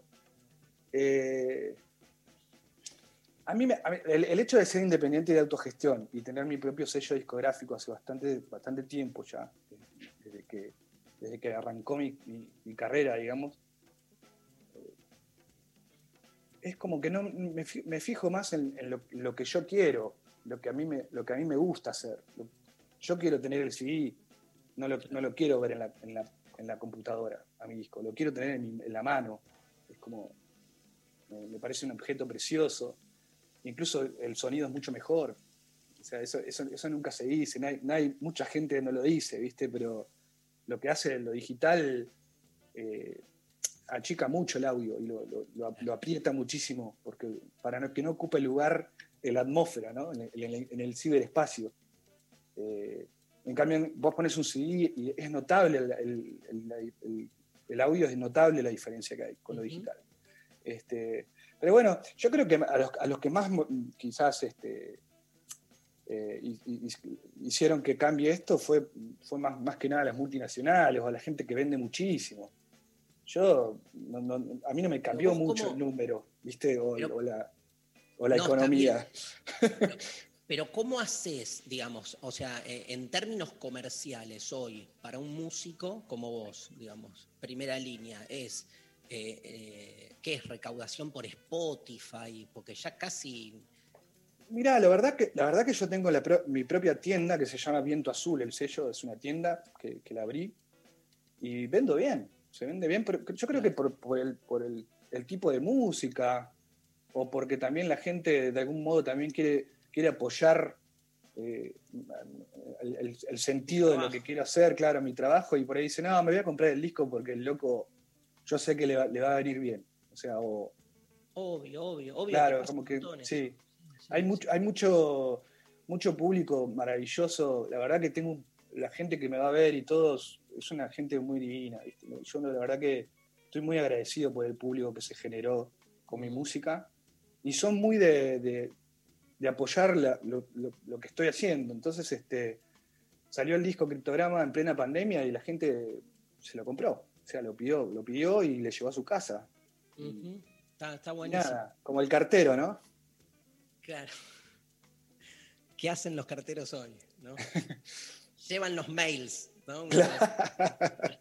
Claro, claro. Mirá, este, vos sabés que este programa lo hacemos con Luciana Pecker. Luciana es una periodista especializada en feminismo. Estamos Ajá. justo en las antesalas de lo que es la ley del aborto. Este, bueno, nada, teniendo como este, mucho interés y mucho también activismo en relación a eso. Te quería preguntar en relación a, esto, lo que es, bueno, digo, este, la otra vez me preguntaban en relación a la música, cuáles son eh, los nuevos emergentes, si uno pudiera hablar de lo contemporáneo del rock eh, nacional. Claramente el, único, el, último gran movimiento, es lo, podemos llamarlo a grandes líneas rock de mujeres. ¿Te, te estarías de acuerdo? Como que la última este, aparición así como de algo distinto es como, digamos, la, eh, lo que a- lo, lo diría en- porque no es todo lo mismo, pero sí, digamos, me parece que ahí hay una irrupción de algo distinto de lo que es un rock que siempre estuvo muy hegemonizado por músicos varones, ¿no? ¿Cómo lo Sí. vos ese tema? Sí, sí, me parece que sí, que puede, que puede ser. La verdad que nunca me, no, me, no me lo... No sé si me pongo a, a pensar en la música en el, en el sentido eh, femenino o masculino, la verdad. Eh, Ok. así... eh, pero ahora que te estoy escuchando, me parece que sí, que hay, hay- hubo en, estos últimos años una, una cosa mucho más eh, protagonista, quizás desde el lado de la mujer, cosa que me encanta, me, me parece alucinante.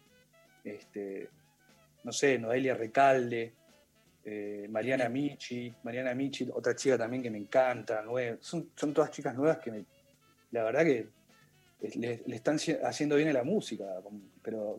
Pero vos, que- vos, vos, vos ves que históricamente el rock fue un, el rock nacional fue un ámbito en el cual hubo como una especie de... de- Mira, la verdad que tengo, tengo, el, tengo el placer de, de ser amigo de Fabiana Cantilo, de Hilda, que son dos, dos artistas maravillosas que vivieron todo eso. Entonces, quizás podría contestarlo desde el lado de ellas, porque soy amigo y, y me cuentan. Y la verdad que ellas sí dicen que era muy machista todo, ¿no? Y se, se- se veía también en la revista Pelo o en la revista eh, 1320, no sé, se veía siempre que nunca había un póster de una chica, ¿viste? Era como el póster de Charlie, de, la, de Le Bon, de Fito. Quiero decir que yo tenía 11 años y escribí una carta a Cantarrock para quejarme, así que era. Mis hijas empezaron muy precoz con las revistas de rock. El Irina Hauser Claro, que la- su amiga le encontró esa carta.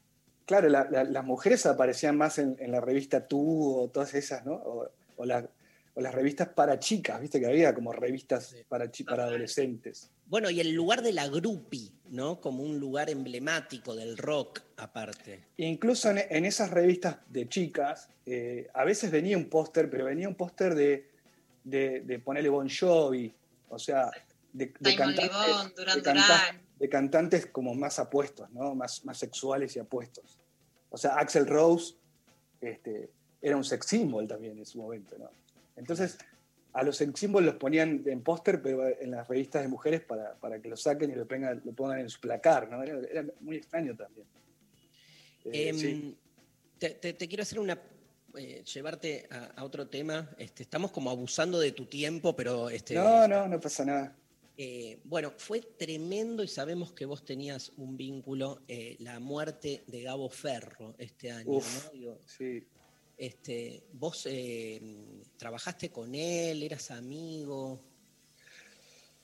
Y yo a Gabo lo conozco, lo conocí hace, desde hace mucho tiempo. Me acuerdo que una vez tocamos juntos en un, en un teatrito en La Plata, este, donde nos, nos vino a buscar el mismo remis para viajar. Los dos, unos. Me acuerdo que él me, él me pasó a buscar a mí porque como que quedaba, quedaba más en camino, y de ahí nos fuimos en remis hacia La Plata con las dos guitarras en el, en el baúl del, del remis. Y ahí nos conocimos, nos pusimos a charlar sí o sí, porque estábamos atrás en, en un auto y dijimos, bueno, vamos a hablar, ¿no? Estaría bueno que hablemos. Porque en un momento había un silencio así tremendo. Eh, encima los dos somos bastante, para, eh, digamos, para adentro, ¿viste? Claro. Expresamos mucho con las letras y con todo, pero después en lo social somos bastante introvertidos, ¿no? Nos cuesta un- Sí. entonces, este, nada, ahí lo conocí y a, y a partir de ahí fuimos muy amigos, pero muy, muy amigos. Y, y muy compinches en, en cuanto a lo artístico también, como siempre nos mostrábamos las canciones antes de que salgan, nos mandábamos las letras, eh, o nos juntábamos y él, me acuerdo que una vez vino a un departamento que tenía en Almagro y, vino con una carpetita abajo del brazo y la guitarra y, desparramó todas las hojas, todas las, todas las letras en el living y me empezó a cantar un disco antes de haberlo grabado y me dijo, te quiero, lo quiero mostrar a vos a ver qué, qué pensás. Y nada, yo piel de gallina todo, todo el tiempo. Y, y ese disco, no me acuerdo cuál fue, creo que Amar, Temer, Partir o uno de esos. Y nada, un- una persona encantadora, la verdad que se lo va a extrañar muchísimo. Este, eh, fue, fue una persona que hizo mucho por nuestro arte y por nuestra música, por nuestras canciones. Y también creo que se fue un cantante excepcional, o sea, un pájaro cantor tremendo que no sé si va a haber alguno. eh, era, era realmente movilizante escucharlo cantar. Hay, hay, hay- hay en él, en su obra, ¿no? O sea, se nos fue Gabo Ferro, pero en su obra hay una singularidad Sí, muy parecido a lo que haces vos también, Lisandro, digo, que es reconocible, como te decía antes, la huella, ¿viste? Como Ujú. este, de algún modo se salen de lo, de lo industrializado, de lo serializado. Este, eh, incluso desde, desde el interior del mundo rock, sin embargo, está muy clara la especificidad y la apuesta vocacional de cada uno. Es, este, y, y- e increíblemente yo estoy viendo que ahora empezó a circular muchísimo más que antes la obra de él, ¿no? Estas cosas Ah, paradójicas. bueno, claro, sí. sí. Tremendo, boludo, tremendo. Sí, sí, eso sí. Pero bueno, está bueno, la, la música de él queda y está, está bueno, ¿viste? Eso yo, eh, justo el otro día estuve con, con Celi, que es la manager de Gabo, una súper amiga también. Y nada, y lo lindo es que, es que siga, si- su música siga adelante. ¿no? Ahora están haciendo como unas cosas que se llaman Pasaje 1, que, que fue, fue como una especie de, de recordatorio a él, que salió por, la, por Canal 7, donde muchos músicos cantamos canciones de él. Y ahora va a seguir pasaje 2, pasaje 3, o sea, va, va a seguir adelante eso. Y, y bueno, y ahí estamos. Yo, yo obviamente puse mi estudio para que lo puedan usar, para que se pueda hacer música de él, para que se pueda grabar. Y la música de él va a seguir mientras estemos los amigos y, la gente que lo quería, no se va, no se va a ir nunca. ¿sí? En tu estudio vas a hacer el, el sábado este, 5 de diciembre a las 21 horas este, un, un show, ¿no? Que obvio, yo estoy anotado. ¿Qué será? primera fila, ¿viste? La, la, ¿Qué será primera fila en streaming? ¿No, Lula? Primera fila, quiero primera fila. Democratizó la primera fila, ¿no? Dentro Todos de- tenemos primera fila ahora. Este, y, y acá nos contás este, que, eh, bueno, Viento Azul, tu estudio de grabación, vas a recorrer toda tu obra. ¿Las 90 canciones vas a hacer? No, no, bueno. el, tipo se, el tipo se quedaba tirado en el piso, ¿no? Eh, claro. Eh, sí, voy- claro, esa onda. Voy a, bueno, eso, voy a repasar un poco eh, todo- desde el 2004 al 2020 las canciones y, y nada, como est- esto, esto, esto un poco surgió desde la pandemia también, porque el, el hecho de estar en tu casa empezás a, como a, a volver a tocar, quizás como, eh, como al principio, ¿no? Como eso de tocar en tu pieza, en la cama, en el sillón, en el baño mismo, me llevaba la viola mientras estaba sentado en el inodoro, ¿no? O sea, y, y realmente, realmente este, es como que te volvés a decís, wow, me acuerdo que era así antes, no era, viste, estar todo el día de gira, este, Claro. eh, viste, como me, me pasó en los últimos años, eh, que nada, que, o también esto, el hecho de, de- yo tengo una hija de 8 años y, y nada, estar, estar en el living y saber que ella me está escuchando ahí, ¿no? Está, está dibujando algo y está escuchando mi música. Es como volver un poco a eso, o sea, me hizo volver un poco a eso. Y, y dije, sí, ¿por qué no, no, no llevo esto a, a los demás? Porque no- yo siempre me mostré como muy, como una banda muy grandota, gigante, de- con cuerdas y con... Y bueno, y, y esta vez dije, "Ah, voy a salir así, a lo- a- a- desnudo, a lo, Hermoso. a la intimidad, sí, sí. Es como llevar el... Sí, sí. ¿Sabes qué le fui encontrando? Yo este, estuve en un montón de, digamos, este, de eh, recitales que se fueron haciendo por streaming y me fui acostumbrando. O sea, al principio, viste, me, me acuerdo uno de Lidia Borda que estaba, la gente se quejaba porque la cámara no sé qué en el chat, hasta que apagué el chat, viste, dije acá lo Claro. importante, claro. Y, Claro. este, y, y ahora es como que hasta le encontré la vuelta. Esto de que lo que parece ser una cagada, este, en realidad te abre otras posibilidades. Yo ya voy, ya tengo el vinito para el sábado. Claro, te haces la picadita, el vinito. Te abre, porque no es lo mismo en, en vinilo, yo qué sé, con, llega la moza con la pizza, te, te, te, te rompen las bolas. Es otra lógica, ¿viste? Sí, sí, sí. O, o el de adelante que te canta más fuerte que, viste, que lo que estás escuchando. O tenés, a, tenés a los dos así cantando los gritos y decís, loco, ven- venimos a escuchar a él, no, no quiero escuchar. Una vez lo fui a ver a, a- a Cabrera, yo lo amo a Fernando Cabrera. Uf, genio. todo Sí, este, sí. En, en vinilo y esperaba para mm, este, que, que terminen de servir una pizza, pero miraba porque se dio cuenta que había, viste, ahí un, un quilombo. Sí, sí. Me encanta, porque prefiero eso que el, el que el músico que se hace como que no pasa nada y vos decís, hay tal quilombo ahí que no puedes. Bueno, pero lo, lo que pasa que Fer es, es un personaje ¿eh? también, es un, Sí. no, solo, no solo un cantautor, también es un, un personaje él, ¿viste? Parece como un tanguero, ¿viste? Este, y nada, es, es un genio. es Escuchame, como también usa bueno, humor- tiene ese humor ácido, ¿viste? Así, muy, muy... No, es tremendo. Yo es fui a, tremendo. a darle mi libro después, todo, todo fanático yo. Ah, muchas gracias, Darío. Muchas gracias. Sí, sí, sí. Muchas gracias. Justo- justamente ahora me llamaron, está por sacar un disco, no sé cuándo va a salir, pero eh, nada, mira qué, qué- qué casualidad que me hables de él porque eh, él va a sacar un disco con sus canciones, con otros músicos, con otros artistas, y me llamó como para que produzca tres temas de, de ese disco. O sea que ahí estoy como, wow, bendecido por Cabrera, ¿viste? Qué lindo, hermoso.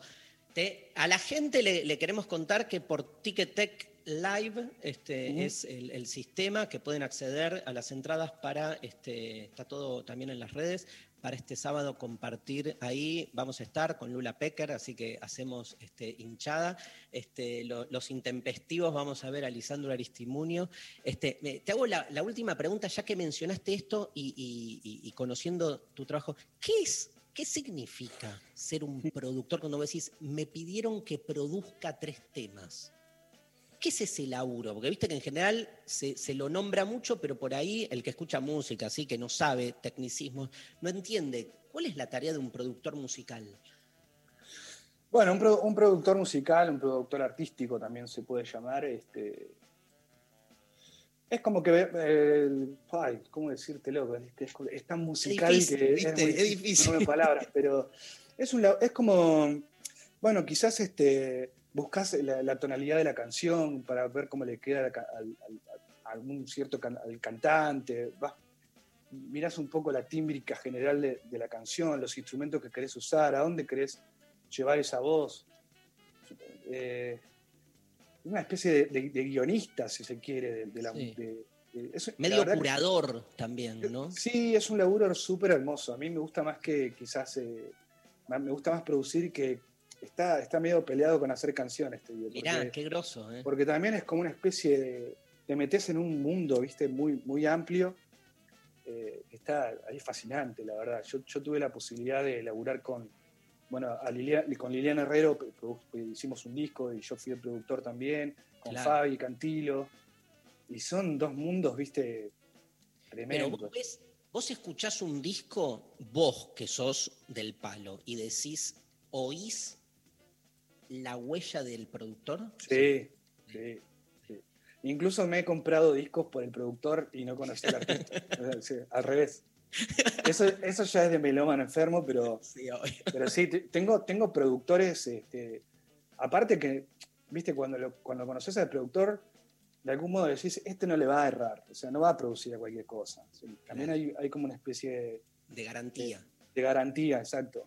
Y entonces, con- con- cuando veo producido por tal, dámelo. O sea, ni, sé quién es el que canta, nada. O sea, eh, incluso antes que, que no había internet, era, era más difícil por ahí ubicarlo, ¿viste? Decir, a ver, pará, lo escucho por Spotify y si me gusta me compro el disco. Eso, eso está pasando mucho ahora. Pero antes vos ibas a la disquería o- y si el tipo no te dejaba escucharlo, o sea, podés poner este. En un momento era así, ¿viste? Que te lo ponían en el mostrador y ponían el disco y lo escuchabas, ¿no? De O te daban un auricular y te quedabas ahí escuchándolo y pasabas los temas. Pero bueno, ahora, ahora yo ya con el nombre de algunos productores yo voy directamente y listo. Dame- los cinco que sacó este tipo. Así. Es como los editores, Lula, de los libros, ¿viste? Que tienen como su Completamente. marca. Totalmente. Bueno, gracias, Lisandro, por tu tiempo. No, Un placer. gracias a enorme. ustedes. Invitamos Gracias. a la gente entonces al recital de Lisandro Aristimunio, sábado 5 de diciembre, 21 horas, por Ticketek Live y a escuchar su último disco y a comprarlo en la tienda de Viento Azul. Se llama Criptograma. De Criptograma nos vamos con el tema cuerpo, ya que estamos Ah, mirá qué bueno. días ahí de la ley del aborto. Vamos con el tema cuerpo, un temazo, me, me encantó el tema. Lisandro, Muchas gracias. Eh, muchísimas gracias. Mirá el mensaje que llegó, me dijeron, a ver, espera que, porque, perdón, pero estoy, este, no, no lo tengo encima el mensaje, eh, perdón. Perdón, este, eh, se me escapó, nada, cuestiones internas. Bien. te mando un gran abrazo, Lisandro, y nos Abrazo. vamos viendo. Chau, loco. Abrazo, abrazo, muchas gracias. Muchas gracias. Chau. Nos vamos escuchando Cuerpo. Lisandro Aristimunio.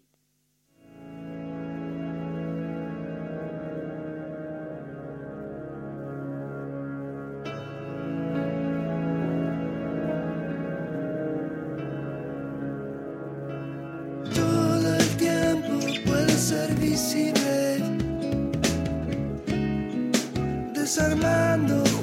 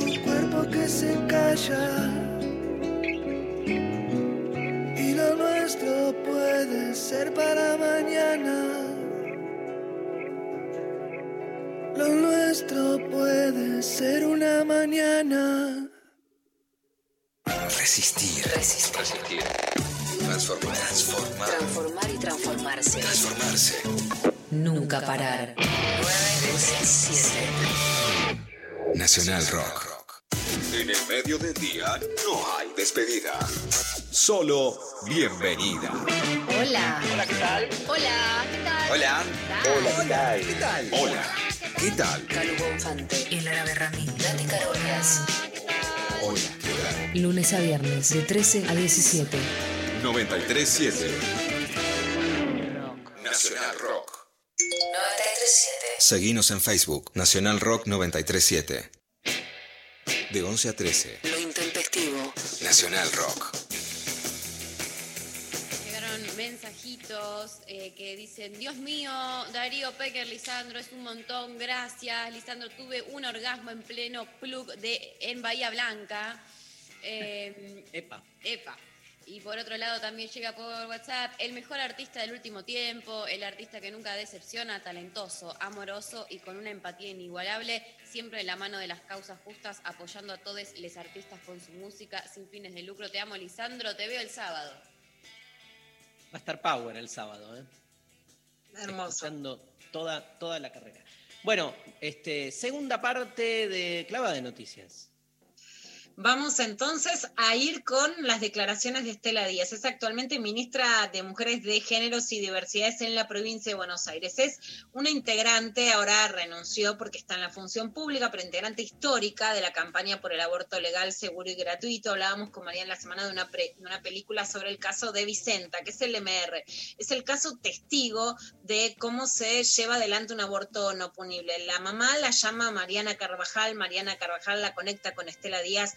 A pesar de toda la oposición y de la dilatación judicial, el aborto no punible a una mujer, a una niña violada y discapacitada se termina llevando a cabo. Eso lo llevó Estela Díaz. Ahora apoya la ley después de tantos años de lucha y dice esto. Hoy es un día muy importante, se inicia institucionalmente en el plenario de comisiones de la Cámara de Diputados el debate de la ley de interrupción voluntaria del embarazo. La verdad que mi sensación es que, que ha crecido el consenso desde el 2018 a este momento y que la fuerte decisión del Ejecutivo de impulsar el proyecto de interrupción legal del embarazo junto al proyecto de los mil días, fortalece una política integral que tiene que ver con proteger eh, y acompañar en las decisiones sexuales y reproductivas o no reproductivas de las mujeres, cuando deciden continuar una gestación como cuando deciden interrumpirla. Creo que claramente esto se notó en las exposiciones, no pueden hablar quienes se oponen eh, hacen un tipo de cuestionamiento que no da cuenta de que aquí se está también trabajando en un proyecto que acompaña a quienes deciden continuar una gestación. La sensación con la que me quedo después de esta jornada es que estamos eh, más cerca de que efectivamente em, este debate cierre para el lado del derecho a la salud, a la vida, a la igualdad para las mujeres y que tengamos un Estado más presente y una mejor calidad eh, de nuestra democracia. Me encanta Estela. Siempre que la escucho de las funcionarias, ¿no? Eh, hoy, ¿qué decís, Lula? Estela tiene una trayectoria tanto como secretaria de género de la CTA con la campaña del aborto legal, por eso contaba el acompañamiento, el perdón público que, hace Estela Díaz junto con el Estado a LMR, una de las jóvenes a las que se les puso obstáculo a pesar de haber sido violada y tener una discapacidad, todos elementos que preveía el Código Penal de 1921, y realmente salen que ha acompañado esta lucha históricamente y con el cuerpo, por eso el respeto. ¿Qué pasa con los varones y el aborto? A mí me importa mucho ese tema. Eh, escribí hace poco en la nota Es el goce, señora presidenta, rescatando esta frase y el homenaje al discurso histórico de Pino Solanas. Bueno, por un lado, por supuesto que quienes más padecen la clandestinidad del aborto son las mujeres y los cuerpos gestantes. Por el otro lado, me parece importante resaltar que los varones que quieren tener sexo tienen que también pelear por la democratización del sexo. Y esa democratización no es solo que la compañera sexual permanente vocacional no se muera en un aborto clandestino, sino que no tenga la sombra de la clandestinidad en la inhibición sexual. Algo que hablamos mucho en este programa, con muchos mensajes, con María, y te estoy mirando a los ojos, de bueno, de qué cosas son cuando ves y sí, bueno, ¿y por qué no te desinhibiste? ¿Por qué no haces tal práctica? ¿Por qué no te gusta tal otra? Hay una sombra que te pone la sociedad que va más allá de lo que te pasa, que tiene que ver también con lo que te puede pasar. Entonces me parece que hay una decisión, primero, por supuesto, justicia social, de democracia, equidad de género en los varones en apoyar al aborto. Y también en pelear por ir a la cama de manera democrática y gozosa, ¿no? Dentro de eso, hoy hablamos de la importancia de Ginés González García. Hay un médico que es fundamental en esta lucha. Es Mario Sebastiani, obstetra y ginecólogo del Hospital Italiano, un médico emblemático en la lucha por el aborto legal. Estuvo ayer en el Congreso y lo escuchamos. Ahora, si no sabemos a qué edad se producen los abortos, cuáles fueron las condiciones sociales, cuáles fueron las causas, cómo podemos establecer políticas públicas para poder disminuir el número de abortos. Y seamos claros, el aborto se disminuye con educación formal, con educación sexual integral y con anticoncepción universal. No tiene nada que ver la penalización para disminuir el número de abortos. Cuidar la salud de las mujeres, pero no es torturar las cifras si yo digo que ha habido miles y miles de internaciones por complicaciones del aborto. ¿Por qué? Porque es clandestino. ¿Por qué? Porque es peligroso. Y no es faltar a la verdad decir que en estos 37 años hemos tenido no menos de 3.000 muertes maternas.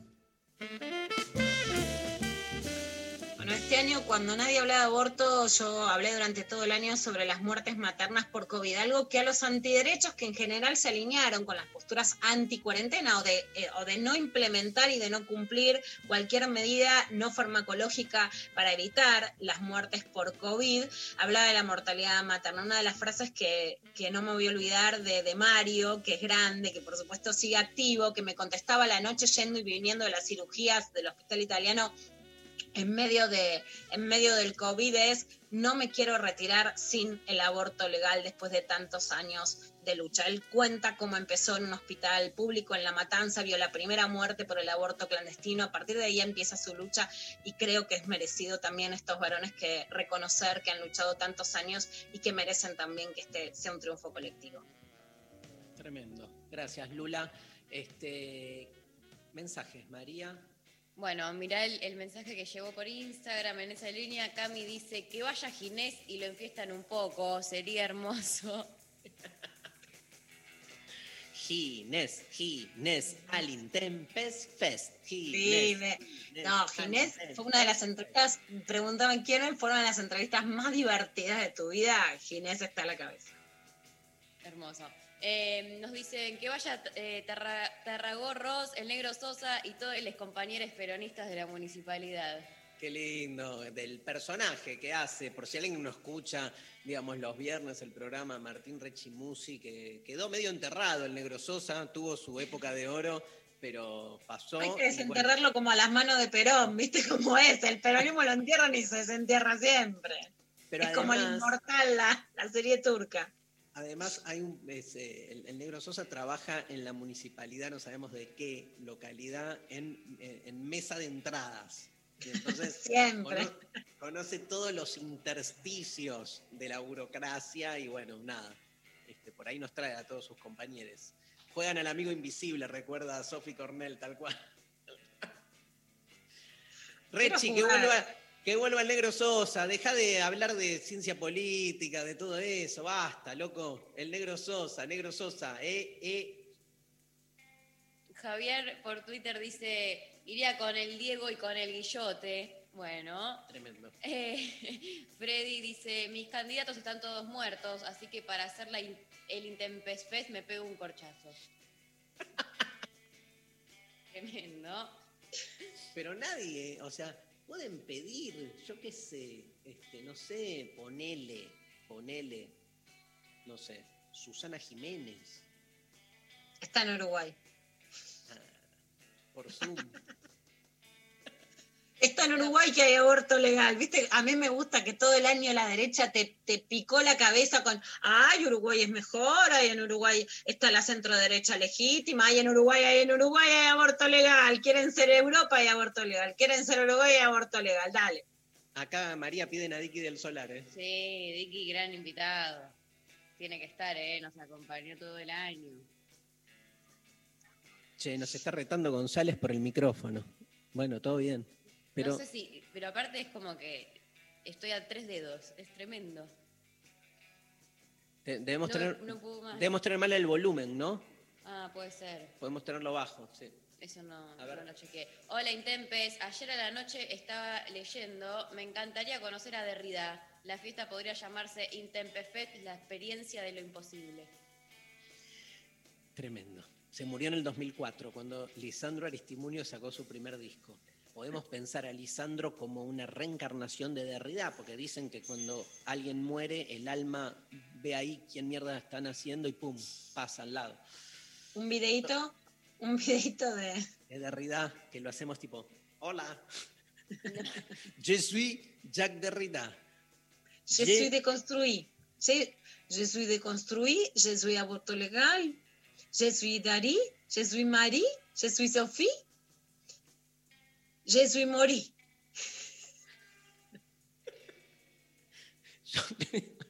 Como dijiste lo de Uruguay, para mí en un programa, cada intervención tuya tiene que estar la palabra aborto legal. Obvio. No importa de lo que hablemos, pero tiene que estar. ¿Te animás? Por supuesto. Te sale solo. Yo quedé, me, me quedé re enojado con los cuatro religiosos después de... Porque Me ¿sabes gusta. por- Estar enojado es lo que necesitamos, porque esa es la pasión de la, de la política. Es te- es tremendo. O sea, te hacen creer que, que- que todo el mundo religioso piensa igual. Exacto, Dari. Y hay algo que hablamos en Montevideo con las hermosas periodistas de la diaria, que para mí fue algo que me marcó mucho en esa conversación con vos. Que para mí el amor y la fe tienen algo que de hecho este año de pandemia, incluso si querés, hasta el dolor por una muerte colectiva tienen eso, ¿no? La muerte es infumable, es insufrible. o la enfermedad. Por eso necesitamos el amor y por eso necesitamos la religión en el sentido de la fe, ¿no? Necesitamos estar acompañados, porque si no es una idea individual. Ahora, que las religiones se aprovechen de esa vulnerabilidad, de esa fragilidad, de esa necesidad para generar solamente un castigo a las mujeres, porque si yo creo, yo creo que hay una diferencia con el 2018. Yo, y esto lo insistí todo el año en relación a la postura de Bolsonaro con el coronavirus, yo creí que algunos sectores antiderechos tenían legítimamente un compromiso con la vida. La mayoría de las religiones estuvieron ausentes incluso de la compasión, el duelo, el acompañamiento, actuaron como un lobby. Y su único ensañamiento es el castigo a las mujeres, porque no acompañaron el dolor y más allá de los debates que hay sobre qué medidas llevar para la cuarentena, bueno, sabemos que el mayor distanciamiento y aislamiento social podía prevenir muertes. No estuvieron ahí, pero quieren castigar a las mujeres, no estuvieron por la vida es otra cosa, tienen odio. Eh, se nos fue el programa. María, ¿tenemos em, ganadores? Hay ganadores, ganan eh, las anticipadas de la Intempefest. Eh, por un lado, Pau, que nos escribió por Instagram que quiere al Negro Sosa con los compañeros peronistas de la municipalidad. Y por otro lado, Pam, que nos dijo que le gustaría que estén eh, Mauro y Massa y Ofelia, Cristina, Estela de Carlotto, Charlie, etc. Bien, este, se va a comunicar la producción con ustedes, pero ya tienen este, primera fila para el este, streaming de la Intempest Fest. Em, bueno, quedamos cebados con algunos temas, por ejemplo. Obvio, Lula, que quiero el sexteo en la Intempest Fest, pero me parece que, digo... Sexteo exquisito, como el cadáver exquisito, entonces lo vamos armando entre todos. Es Ah, como medio orgiástico, pero cada uno va poniendo una frase. Pero la gente que va a estar viendo va a poder tener algún tipo de... que observe. Claro, porque lo hago con la comandante Sofi, que les pido una frase, es como un cadáver exquisito, o sea, cada uno va armando una frase. Empieza todo en el disparador de todo sexteo, que es que te gusta, ¿no? Que es una frase hermosa.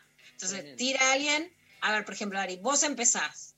Vos empezás, vamos al chat. De ahí le pregunto a la Inca. De ahí puede, estoy pensando, vale emoticón, vale música.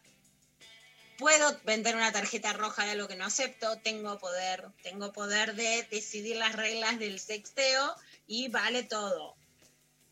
Claro, todo claro. vale. Acabamos de ajustar el volumen de la computadora, faltando tres minutos para terminar el programa. Lo último es lo mejor. Lo mejor para Este- todos, para siempre.